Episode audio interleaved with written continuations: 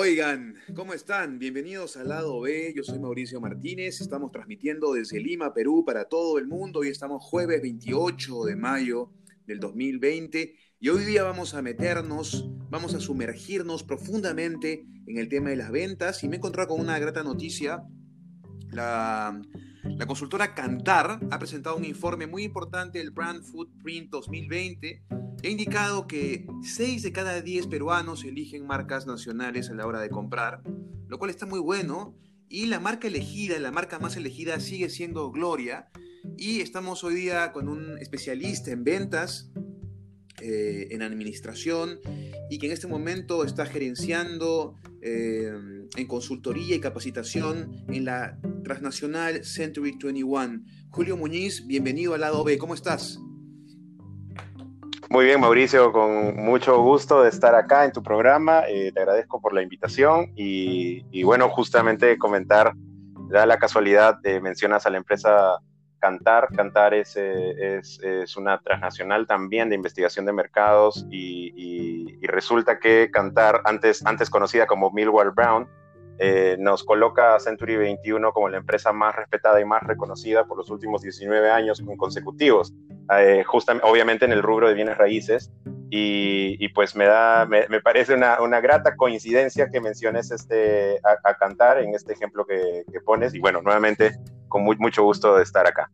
Vamos a hacerle el cherry a Century 21 y dime, ¿por qué Century 21 crees tú desde adentro, ¿por qué crees que es una empresa tan, tan querida en el tema, eh, en la industria de los bienes raíces? Pues para mí, para mí es bien sencillo. Em, es porque comparte mis valores. Así de sencillo. Yo creo que a las personas les gusta, la empresa Century 21 trabaja con gusto con nosotros porque nos enfocamos principalmente en lo que es eh, la satisfacción del cliente. Nosotros tenemos siempre eh, una, unas palabras que decimos que es lo que buscamos es siempre clientes de por vida, desafiar la mediocridad, eh, brindar experiencias extraordinarias y, casi todo lo relacionado a, nuestro, a nuestros mensajes está, está en base enfocado absolutamente al cliente. Si, si, te das cuenta en las cosas que nosotros mencionamos, nunca está hablando de cuánta venta hacemos, cuántas propiedades cerramos, porque para nosotros eso viene segundo. Lo primero es la necesidad específica del cliente, cómo el cliente se siente, qué es lo que busca. Y, pues yo creo que eso es lo que nos, nos, coloca en esas posiciones, ¿no? Y para mí, eso es lo que ha hecho que yo eh, al final eh, me, me, me, sienta tan a gusto en esta empresa y haya podido desarrollar mi carrera eh, profesional acá, ¿no? Qué bueno. Y en función a lo que acabamos de, comentar eh, de, este, de este éxito consecutivo y que ya tiene tanto tiempo de gloria, ¿cuál crees tú que sea eh, la receta de esta marca peruana que está metida como una, una top of mind, como una love mark en el corazón de los peruanos? Bueno, eh, tú de hecho lo acabas de mencionar y yo creo que ahí vienen dos, dos conceptos bien, eh, que, se confunden, a veces se mezclan, eh, pero, pero que son muy importantes y que creo que es un poco la receta del éxito de, de, Gloria, ¿no? Y es el posicionamiento y el top of mind, ¿no? La mezcla de ambos, ¿no? Y la, bueno, y la, y la gran diferencia entre uno y otro es que el posicionamiento enfoca, se enfoca principalmente en cualidades, las cualidades que el producto brinda. En cambio, el top of mind se enfoca en la posición, en la posición en la que, en la que se encuentra la marca en la mente de los consumidores. Y yo creo que eh, Gloria ha hecho un muy buen trabajo a lo largo de los años, porque esto no es de un, de un día para el otro, a lo largo de los años eh, en posicionarse eh, número uno en la mente de los consumidores, las personas que están buscando productos lácteos, principalmente la primera empresa que piensan es Gloria. Y cuando, y cuando lo compran, cuando lo consumen, cuando tienen el producto, ahí es donde el posicionamiento entra en juego porque pues se dan cuenta de que es un producto que les gusta, que les agrada, que económicamente es atractivo y, este, y que quieren volver a, consumirlo. Pues eso es lo que ha permitido ese, mix entre, entre posicionamiento y top of mind, es lo que ha permitido que Gloria al final esté pues, eh, eh, puesta en, una, en, un alto, en un alto estándar para los, para los consumidores peruanos.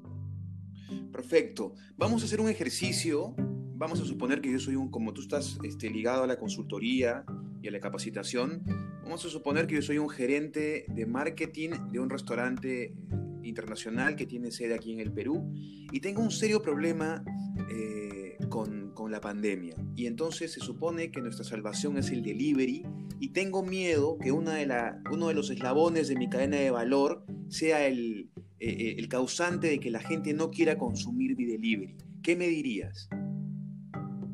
Bueno, es que ahí, ahí principalmente tienes un par, de, un par de situaciones importantes, ¿no? La primera es tomar la decisión de eh, tercerizar lo que significaría tu delivery o, o, la otra opción es adoptar tú esa, esa rama importante de tu, de tu negocio. Eh, yo diría que en tiempos como este lo, lo más conveniente sería adoptarlo eh, y no tercerizarlo, eh, netamente por, por el control que puedas tener de lo que, del delivery. ¿no? En este momento, tercerizar significaría darle el control y la confianza a otra empresa para que con sus procesos este, te solucione esa parte. Sin embargo, hoy por hoy, esa parte es de alto, alto nivel de importancia, sobre todo pues, por la, la, la crisis sanitaria en la que nos encontramos.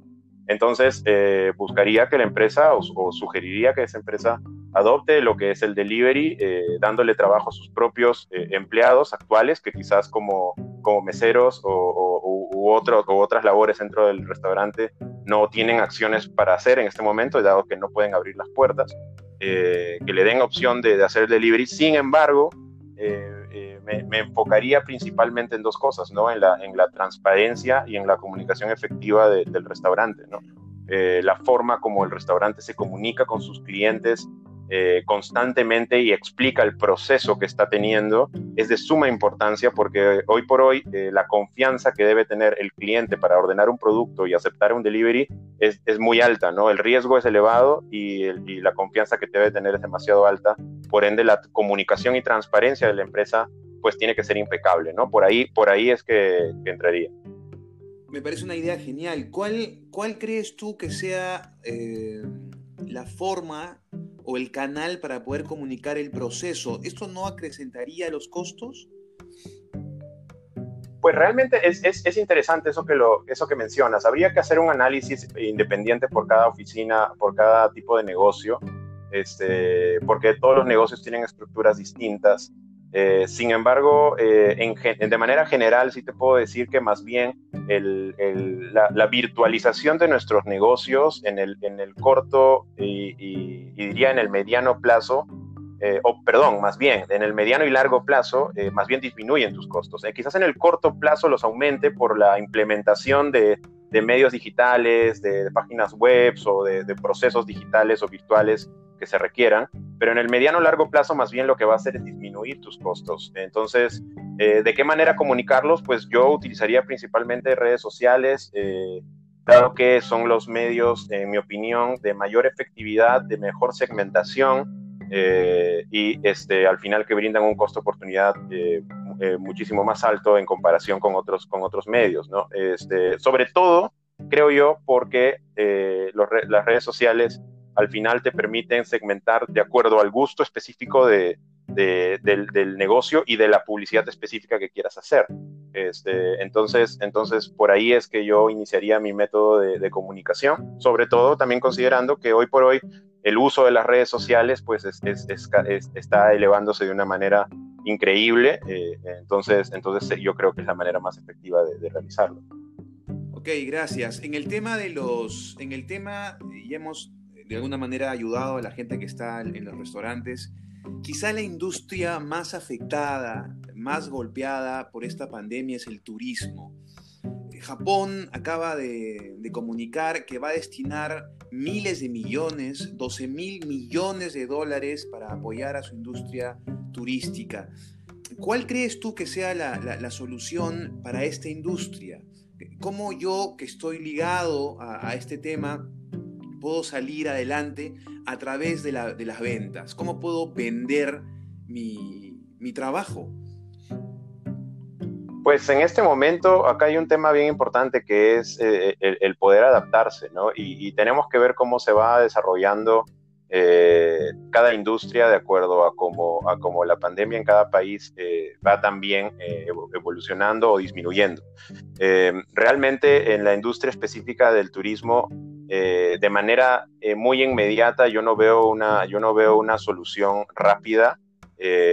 porque evidentemente en, en, el corto plazo los movimientos pues de las personas en el medio que sea, ya sea transportes terrestres o, aéreos, pues son, son muy complicadas pues por lo que la, pandemia nos está generando, ¿no? Sin embargo, pues eso en el tiempo se va a ir aliviando y yo creo que las empresas que, más, que más van a poder superar esta, esta, esta situación son las que más rápido van a poder eh, poner, poner este, a la mano del cliente eh, la, la, tranquilidad de los, de los procesos o de los protocolos de sanidad que tienen. Por ejemplo, eh, pues he, estado leyendo noticias sobre recorridos, recorridos este, visitas virtuales en, en diferentes países con información muy detallada sobre, sobre lugares específicos, monumentos históricos, eh, lo cual mantiene conectado a los clientes con, con, lo que es el turismo. Por supuesto no es lo mismo y, yo diría que eh, lamentablemente, en, mi opinión, eh, por el momento, pues esa es una industria que, que va a sufrir eh, por, un, por un tiempo, en, el corto plazo por lo menos. Y como digo, insisto, eh, las empresas que van a poder superar esto en esa industria en particular son las que más rápido se van a poder adaptar a los procesos necesarios de sanidad y, que, y son también las que tengan la mayor espalda económica para resistir en esta etapa de crisis. ¿no? Y de hecho ahí te quisiera agregar que, que esto es una, eso es una, es, es un aprendizaje muy importante para todas las empresas, ¿no? Eh, yo, yo veo mucho lo que son los, los números los números y los costos y los ingresos y las proyecciones de, negocios, en este caso inmobiliarios, pero que se aplica lo mismo para todas las empresas. ¿no? El, eh, una de las partidas principales dentro de los costos es, eh, es la, la, contingencia, ¿no? ¿Qué pasaría si entráramos en un periodo de crisis? Y siempre es recomendado tener un ahorro, toda empresa debería tener un ahorro para etapas de crisis. El problema está que la mayoría de empresas no la toma en consideración y llegan momentos como estos y no tiene espalda financiera para aguantar este momento, ¿no? Entonces, eso es un aprendizaje importante, aunque lamentable, quizás para algunas que no lo hayan estado preparando, pero quizás para el futuro de acá en adelante, eh, quizás tomen más en serio esa, esa, esa partida, ¿no? El, el, el, tener un, ahorro eh, para etapas de contingencia. Hay muchos, eh, en este momento, muchos gerentes de, de MIPES y de PYMES que nos deben estar escuchando y antes de entrar a un juego que tenemos aquí en el lado B, que es una cosa bien divertida, un ping-pong este, intelectual juguetón, antes de entrar ahí, antes de meterte en ese juego, eh, quisiera que nos des en menos de un minuto tres tips para paliar el temporal en el tema de las ventas. ¿Cómo debo hacer yo en esta época para vender mejor de Julio Muñiz? En un minuto, ok, me la pones difícil. Vamos a ver. Número uno, adaptarse. Eh, creo yo que el poder adaptarse eh, es, de suma importancia en este momento, adaptarse a, lo que son los usos virtuales. Eh, esta pandemia nos ha dirigido completamente hacia, hacia el uso de, de, la tecnología. Entonces, uno, adaptarse. Número dos, para poder vender es saber hacer preguntas, es ubicar realmente la necesidad del cliente. Entonces, para eso tengo que saber hacer preguntas. No es hablar mucho, sino es preguntar bien y número tres, yo diría, es capacitarse. Para mí eso es, eh, ha sido principal para mi desarrollo y creo que, y siempre lo recomiendo, todo vendedor tiene que capacitarse. Constante actualización, constante capacitación y bueno, ahora a la mano de todos nosotros están todo tipo de capacitaciones virtuales, así que pues no hay excusa para eso. Creo que lo, di, lo, logré en un minuto. Creo que lo logré en un minuto. te, doy la, te, te doy la bienvenida al juguetón lado B. ¿En qué consiste esto? te voy a lanzar este, palabras o conceptos y tú me tienes que responder con dos o tres palabras, ¿ok? Este, y vamos a desfilar más o menos este, por todos los campos que te, he estado estudiando, así que no te preocupes, voy a, no, te voy a sorprender mucho. Eh, comenzamos con, ¿qué es para ti mamá? mamá. En dos, tres palabras me dijiste que tenía que responderlo. Así es. Perfecto. Mamá, eh, protectora, eh, ejemplo, honestidad. Para mí eso es, lo principal. ¿Qué es hermano? Hermano, bondad, eh, cariño y mejor amigo. Papá. Mi papá, orgullo, eh, líder. Eh, y wow, ahí se me vienen muchas, pero yo diría que el, eh, perdón que lo diga así, pero es el, rey. Nosotros lo vemos acá, para mi papá es el rey, así que yo voy a decirlo así, eso es, para mí es el rey, el rey, el rey de la familia. ¿Qué es un libro? Un libro. Información, historias y, creo que diversión también. ¿Qué es Roger Federer para ti? Uf, se nota que me has estudiado. Roger Federer es el mejor. El mejor es arte, para mí es arte y, también yo diría es, es, es, campeón, campeón. Tenis. El tenis. Eh, clase. El tenis es em, táctica. El tenis es estresante también.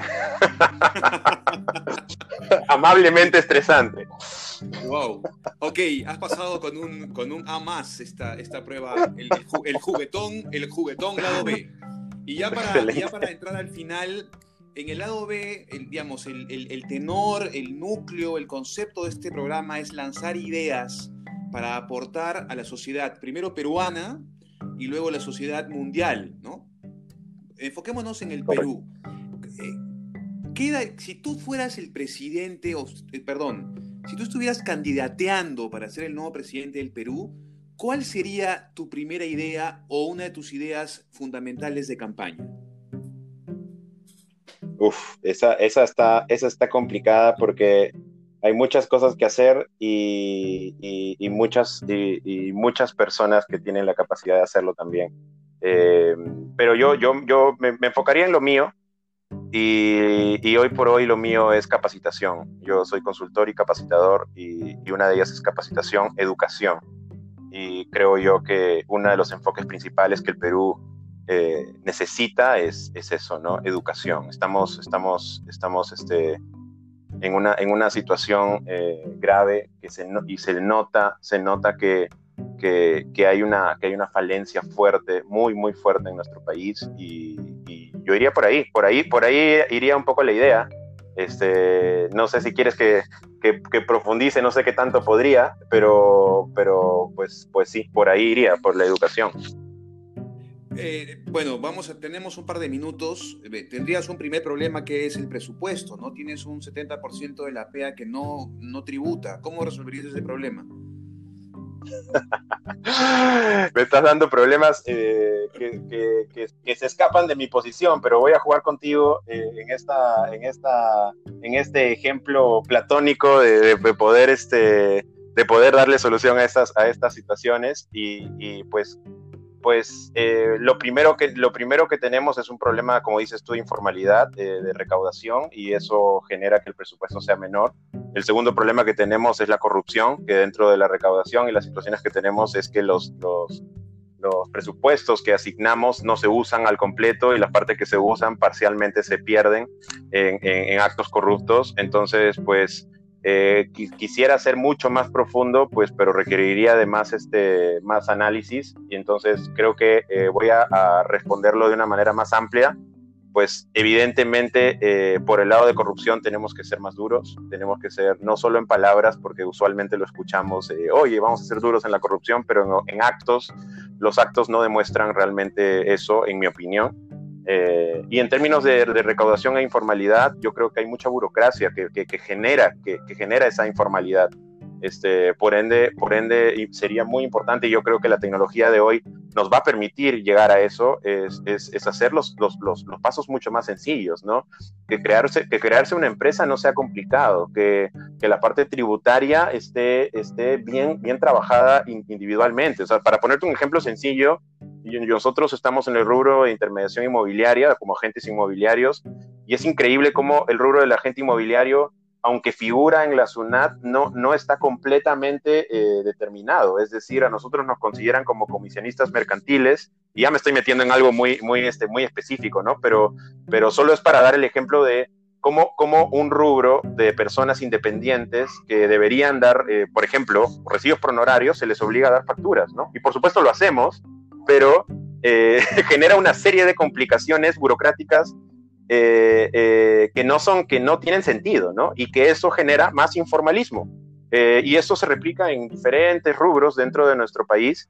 Entonces, pues una de ellas, una de las soluciones o una de las cosas que, más allá de soluciones, porque solución tendría que ser mucho más profundo, una de las cosas importantes tendría que ser este, aligerar esos procedimientos burocráticos que hace que, que, el Perú al final termine siendo informal. Pero igual recaigo, siempre termino en lo que es educación, porque más allá de, cualquier cosa que se nos presente en el medio, eh, si una persona está educada, si una persona está capacitada, si una persona sabe lo que debe hacer, lo que está bien y lo que está mal, más allá de lo que se le presente, va a tomar una buena decisión. Y yo creo que al final, al final de cuentas, lo que tenemos hoy, hoy por hoy en, nuestra, en, nuestra, en nuestro país, lamentablemente es un, es, un, es un grupo muy, muy elevado de personas pues, que no están eh, educándose.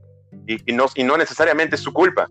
Entonces, y que, eso al final hace que, se tome decisiones equivocadas, ¿no? Y que realmente no podamos avanzar a la velocidad que, deberíamos, ¿no?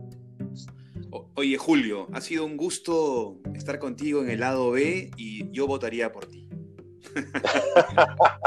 no he postulado, pero te agradezco igual. Te animas, te animas a dos cosas. La primera, comprometerte a tener, a tener, a tenerte habitualmente en el programa para que nos hables de, las ventas y cómo van las tendencias en esa, en esa industria. Y dos, ¿te animarías a hacer un chiste?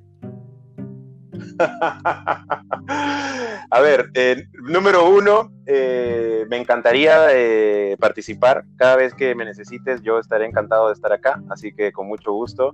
Y número dos, me, da mucha pena negar, negar propuestas, pero es que yo soy terrible con los chistes y seré muy, seré hábil en algunas cosas, pero de verdad, así te soy totalmente sincero, no me sé ni uno no me sé ni uno y será una de las falencias que, que, tengo porque por el motivo no retengo ningún chiste, me río mucho con los chistes, pero no retengo ni uno. Entonces ahí sí, me agarraste, Mauricio, así que no te voy a poder ayudar con esa.